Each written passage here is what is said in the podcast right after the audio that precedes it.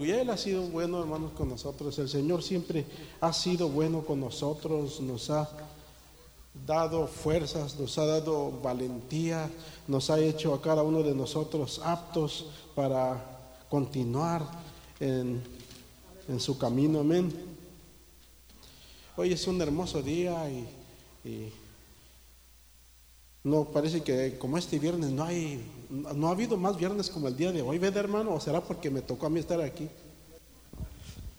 Siento como que el día de hoy es un día muy bonito, muy, muy, este, eh, muy especial, como que no se parece a ninguno de los otros.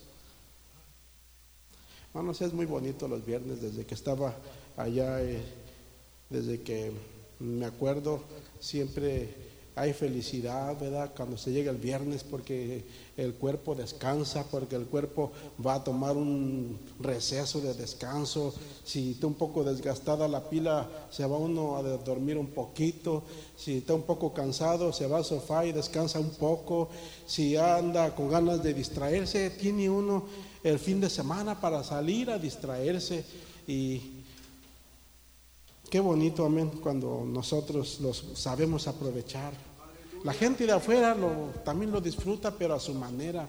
La gente lo disfruta en sus, en sus este, borracheras, en sus bailes y en otras cosas, ¿verdad? Que no son buenas. Ahorita estoy seguro que hay muchísima gente que andan maquinando, haciendo cosas que no deben de hacer.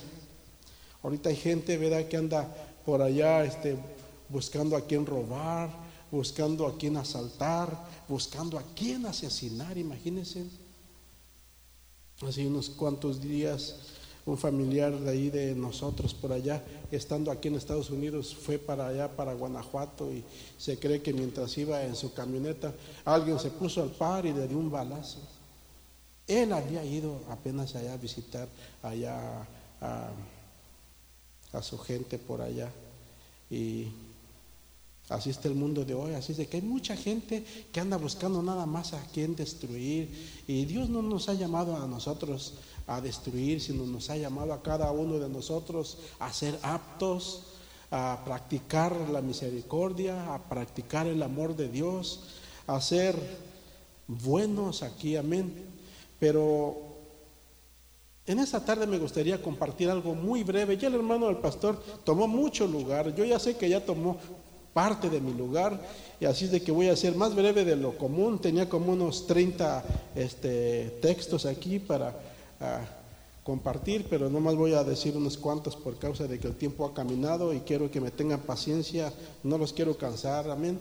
Y me gustaría que tomáramos allí un, una meditación allí en Marcos capítulo 12, verso 41 al 44. Me gustaría que eh, viéramos allí ese pasaje y, a ver si hay un modo de aplicarnos. La palabra de Dios no la podemos aplicar, hermanos, de mil maneras. La palabra del Señor nos trae a nosotros vida, nos trae salud, nos trae eh, fuerzas para caminar cuando estamos desanimados, cuando estamos desalentados, cuando no sabemos para dónde ir. La palabra de Dios nos da consuelo cuando nosotros nos la aplicamos espiritualmente. Amén. Gloria al Señor. Marcos capítulo 12, en el 41 en adelante, cuando lo tengan pueden decir un amén. amén. Aleluya.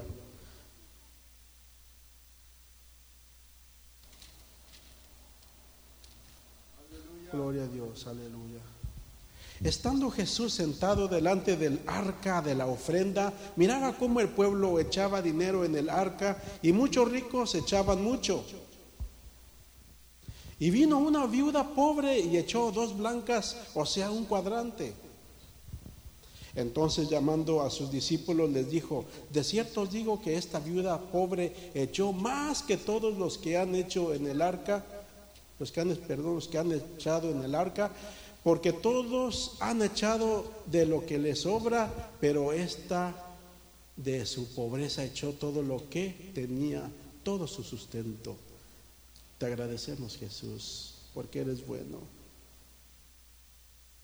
Te agradecemos porque eres único. Te agradecemos porque siendo nosotros infieles, tú eres bueno con cada uno de nosotros. porque no somos dignos, Señor, de ser llamados tus hijos. Pero el apóstol dijo, ¿a quién iremos, Señor? ¿A quién iremos? Si solo tú tienes palabras de vida eterna. Ayúdanos, Señor Jesús, a aplicarnos esta vida, estos versos en el nombre de Jesús a nuestra vida espiritual. Gracias, Señor. Quiero compartir este pequeño relato, hermanos, en donde en esta ocasión había este servicio y dice la palabra del Señor que el Señor Jesús se puso a un lado del arca donde estaba pasando la multitud y en esta ocasión eh, no está como muchas veces nosotros venimos y nos aquí andamos chocando. Ellos venían en su filita, me imagino, tenían, estaban haciendo cola y estaba la hilera y todos venían a depositar una ofrenda en esta ocasión, pero en esta ocasión el Señor Jesús se pone a un lado del arca y está ahí meditando, viendo a la gente y mientras pasaban, depositaban ahí eh, su dinero, eh, sus billetes, su buena plata que llevaban. Eh, el Señor Jesús meditaba y los miraba, aleluya. Pero qué tremendo cuando entre tanta gente hay una pobre viuda que nadie le pone un interés. Hay, hay una mujer muy pobre a la cual todos la ignoran, y quizás entre tanta gente que se ve bien vestida, va una señora que se ve pobre, pero a la vez eh, no se sabe, ¿verdad? Muchas veces la gente se ve pobrecita, pero no sabe la realidad. Si tiene dinero, al menos allá donde nosotros ah, hemos conocido gente que siempre se ve muy eh, humilde, se viste un poco pobre, pero tienen dinero, hermanos, si no lo gastan, lo tienen hasta abajo, por allá del, ah, terreno escondido por allá, pero no lo gastan. Hay tanta gente en estos tiempos que tienen dinero y lo ponen mejor en el banco, pero no lo gastan. Alguien dijo por ahí, a mucha gente le cuesta gastar un billete grande porque dice, si lo cambio, se va a ir. Se me va a ir de la nada. ¿Cuántos les ha pasado así que ah, cambiaron un billete de a 100 y cuando menos se acordaron, pues ¿dónde está el cambio? Si traía 80 y luego 60 y así, ¿dónde está? Bueno, hay mucha gente en la actualidad que valoran mucho lo que tienen y no lo quieren malgastar, no lo quieren gastar pero en esta multitud hay una señora a la cual nadie le pone, eh, nadie le pone atención, pero el Señor Jesús, Él conoce el corazón. Eso fue lo menos que se les ocurrió a todos los que en esta ocasión pensar que la persona que estaba a un lado del arca era mismo Dios encarnado, era Dios manifestado en persona. Sin embargo, todos iban y dejaban ahí su dinero y lo daban quizás como muchas veces lo sabe dar uno. Eh, a veces nosotros ponemos el dinero con el fin de que la gente nos vea. A veces traemos el dinero para impresionar a los demás que sabemos dar. Amén. Quizás muchas veces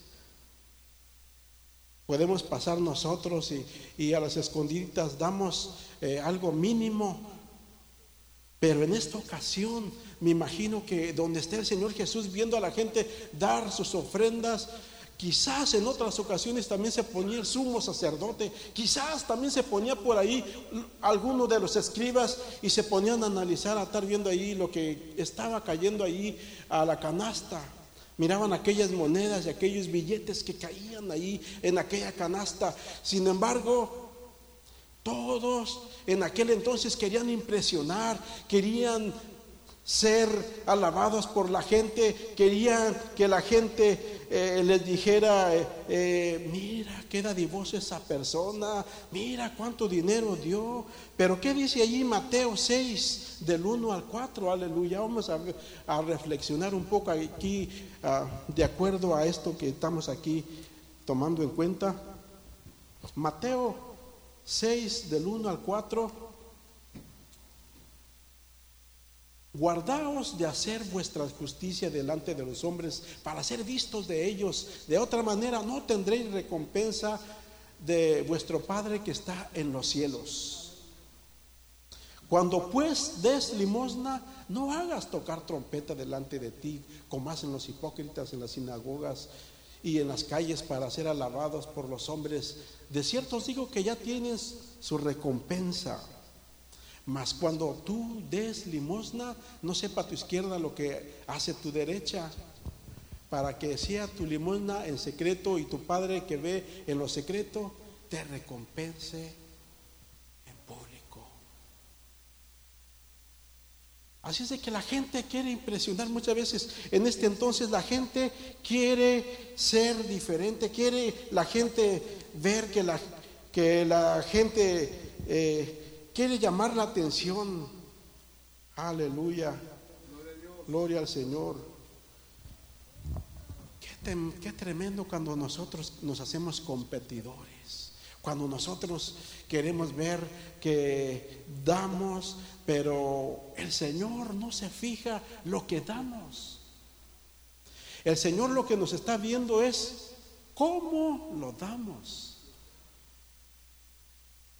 Amados hermanos, en esta, en esta ocasión, esta humilde eh, viuda no era mucho lo que estaba dando, era poco.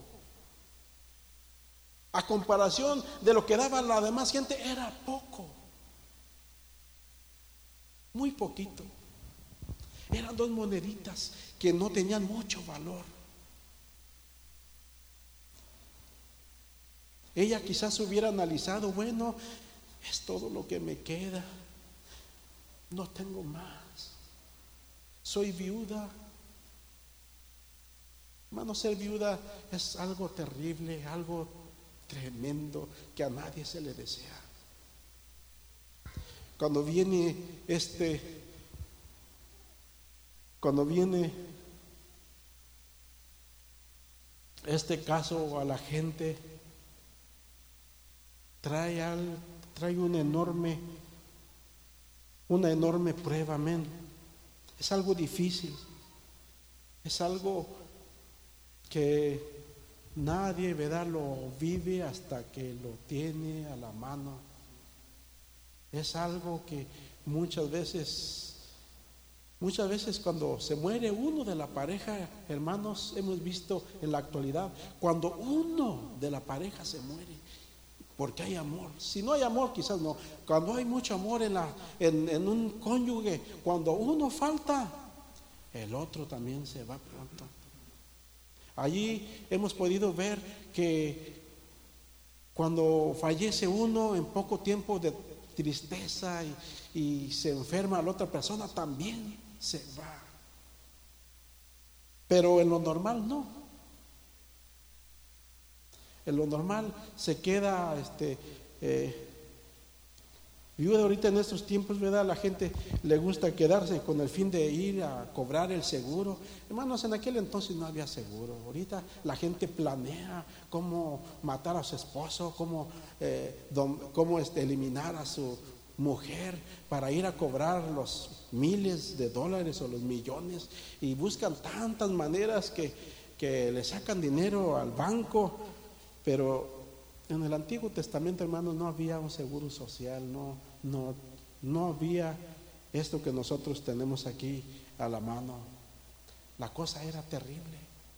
Cuando venía esto, venía una desgracia y aquella señora, si no tenía familia, si no tenía hijos, era terrible, era duro trabajar por su propia fuerza. Yo no sé cuántos de ustedes se acuerden de Noemí. Noemí era una persona, hermanos, temerosa del Señor, era una persona que le servía al Señor, era una persona, como dice la Biblia, que buscaba del poder, del poder de Dios. ¿Qué le sucedió a esta mujer? Cuando miró que había pobreza, cuando miró que, que, que no llovía, no había nada, todo estaba seco, eh, había una crisis tremenda. Así como cada uno de nosotros, ¿verdad? Si somos de otro país, hemos venido aquí porque hay trabajo. Noemí se va para el país vecino a sobrevivir, a hacer su vida. Pero ¿qué aconteció allá? Dice la Biblia que se murió su marido, quedó sola. Qué terrible. Quedó sola la pobre. Tiempo más adelante dice la Biblia que también faltaron sus dos únicos hijos y quedó peor la señora.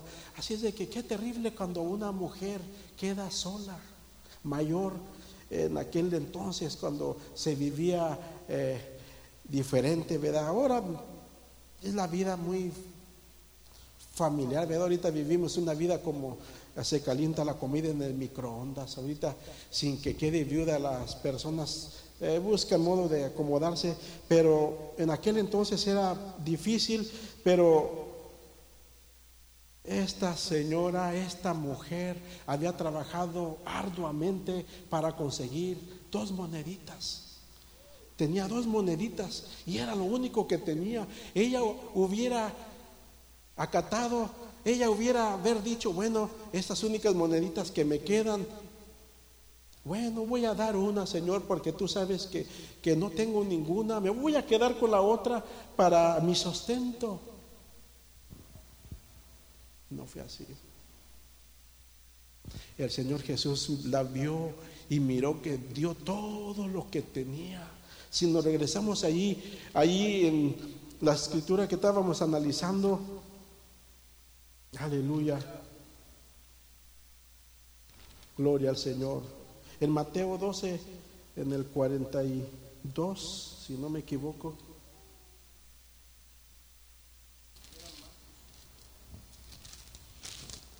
Perdón, es en Marcos. Y, vi un, y vino una viuda pobre y echó dos blancas, o sea, un cuadrante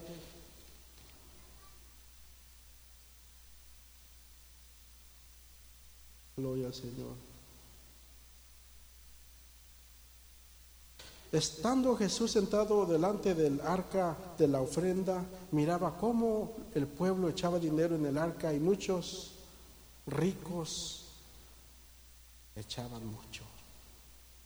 Y vino una viuda pobre y echó dos blancas, o sea, un cuadrante. Qué tremendo, hermanos. El Señor está viendo a esta señora que ella está viendo el corazón. Dios no solamente ve lo que nosotros traemos aquí, Él también ve el corazón. Él ve cómo lo estamos dando. Él, hermanos, con decirles que conoce las intenciones que tenemos en el corazón. Amén. El Señor les dice a sus discípulos, les manda a llamar y les dice, vengan, vengan, acérquense. Y les dice, de cierto, gloria al Señor. Mejor vamos a ver aquí. Entonces llamando a sus discípulos les dijo, de cierto os digo que esta viuda pobre echó más que todos los ricos que han traído ofrenda aquí. Aleluya. ¿Por qué? porque todos han echado de lo que les sobra, pero esta de su pobreza echó todo lo que tenía, todo su sustento. Bueno, es que tremendo cuando nosotros eh, nos, nos podemos aplicar esto a nuestras vidas. Y alguien quizás no le ponga mucha importancia, pero si el Señor Jesús está ahí es porque Él está conociendo cómo somos. Él, Él está conociendo cómo somos cada uno de nosotros. Amén. Y me gustaría también ver ahí un poquito ahí en, en Lucas 19. Ya ni le entiendo a mi letra. Creo que es el 8. Qué tremendo, hermanos, cuando el Señor este, nos está hablando. Vamos a ver aquí algo que pasó muy, algo que pasó en esta ocasión también. Entonces Saqueo, puesto en pie, dijo al Señor, he aquí, Señor, la mitad de mis bienes doy a los pobres, y si en algo he defraudado a alguno, se lo vuelvo cuadruplicado.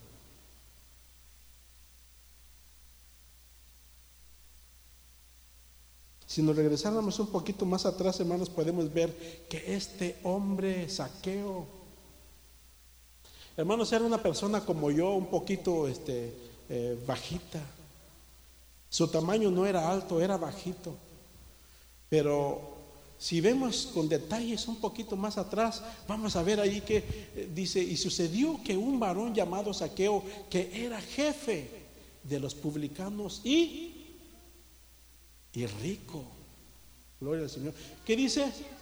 Procuraba ver a Jesús, a ver quién era Jesús. Procuraba ver quién era Jesús. Qué tremendo cuando nosotros nos preocupamos y buscamos quién es Jesús. Qué tremendo cuando nosotros nos preocupamos y decimos, Quiero ir a buscar la presencia del Señor. Quiero ir a, la casa del Señor. Aunque el hermano Mike no predique bien, aunque, ay, quiero estar en la casa del Señor. Este hombre tenía curiosidad de conocer al Señor Jesús. ¿Qué, ¿Qué estamos entendiendo con esto? Este hombre, hermanos, se seguramente había escuchado mucho de la fama del Señor Jesús, mucho. Había escuchado tanto que sanaba a los enfermos, que levantaba a los paralíticos, que había quitado, hecho tantas maravillas, muchos milagros, muchos. Así es de que este hombre tenía la curiosidad y decía, ¿quién es Jesús? Y cuando supo que iba a pasar por ahí, por donde él vivía, él se preocupó y dijo, quiero conocerlo, quiero ver quién es, quiero... Pero hermanos, dice la Biblia que era imposible poder verlo, era imposible. Él necesitaba un helicóptero, pero en ese entonces no había helicópteros, todavía no los descubrían.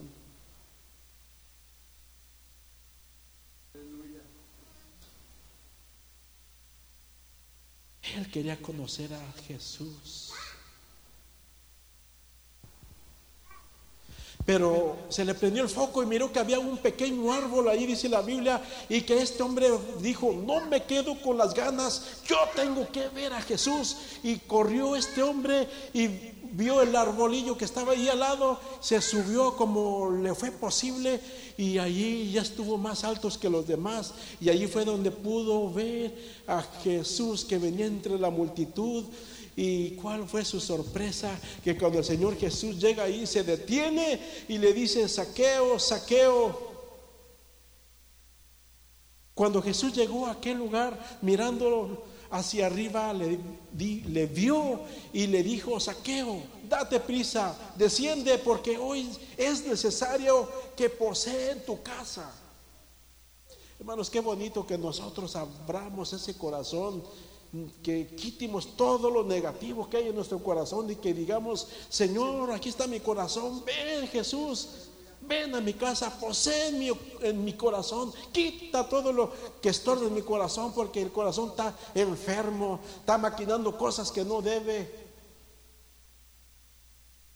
Entonces él descendió deprisa y le recibió gozoso.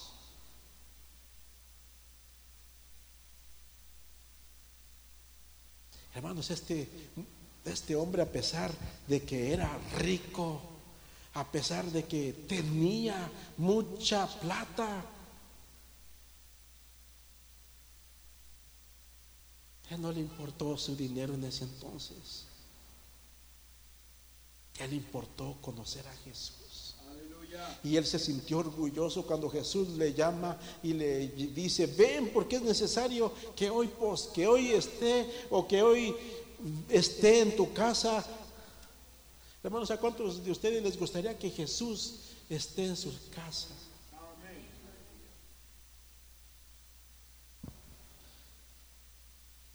Qué tremendo, hermanos. Este hombre dice que cuando el Señor Jesús llega ahí, ¿qué es lo que le dice? Saca todo lo que hay adentro. ¿Qué le dice? Al ver esto, todos, poquito vamos a ver ahí en el 6. Vamos a ver qué, qué, qué dice este hombre en el 5 tampoco creo que, o no, creo que será más adelante, donde les dice que él abrió su corazón y que le dijo al Señor Jesús, todos los mis bienes, la mitad de mi riqueza, ¿qué dice? ¿Se la voy a dar a quién? ¿A los demás ricos? Entonces aquel puesto en pie y dijo al Señor, he aquí Señor, la mitad de mis bienes doy a los pobres.